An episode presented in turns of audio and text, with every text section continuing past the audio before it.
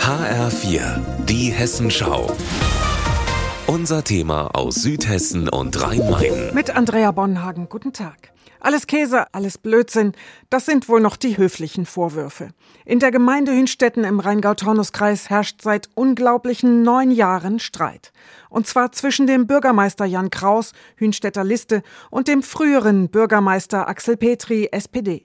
Es gibt mehrere rechtliche Auseinandersetzungen.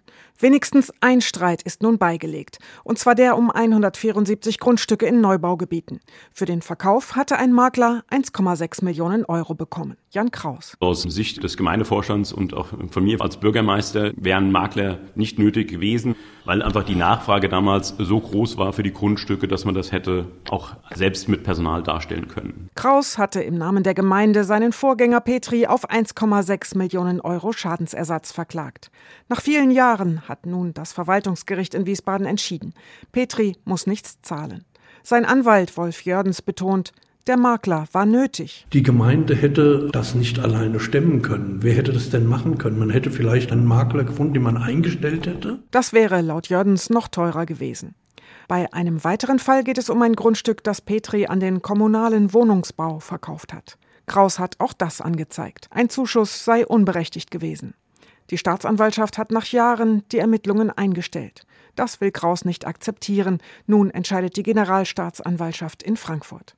Und noch ein Fall. Es geht wieder um ein Grundstück, ein großes.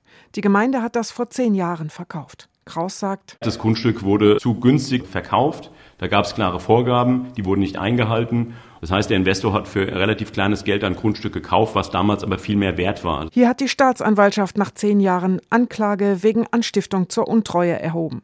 Petris Anwalt Jördens sieht das inzwischen gelassen. Nein, er hat kein Grundstück zu billig verkauft.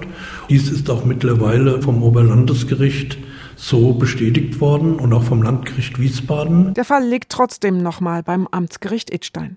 Außerdem läuft noch ein Akteneinsichtsausschuss dazu in Hünstetten. Die Bürgerinnen und Bürger stehen ratlos davor. Das kann ich nicht beurteilen. Ich war ja nicht dabei, aber teuer waren ja die Gerichtskosten auch. Ne? Das muss auch mal Ruhe einkehren. Andrea Bonhagen, Hünstetten.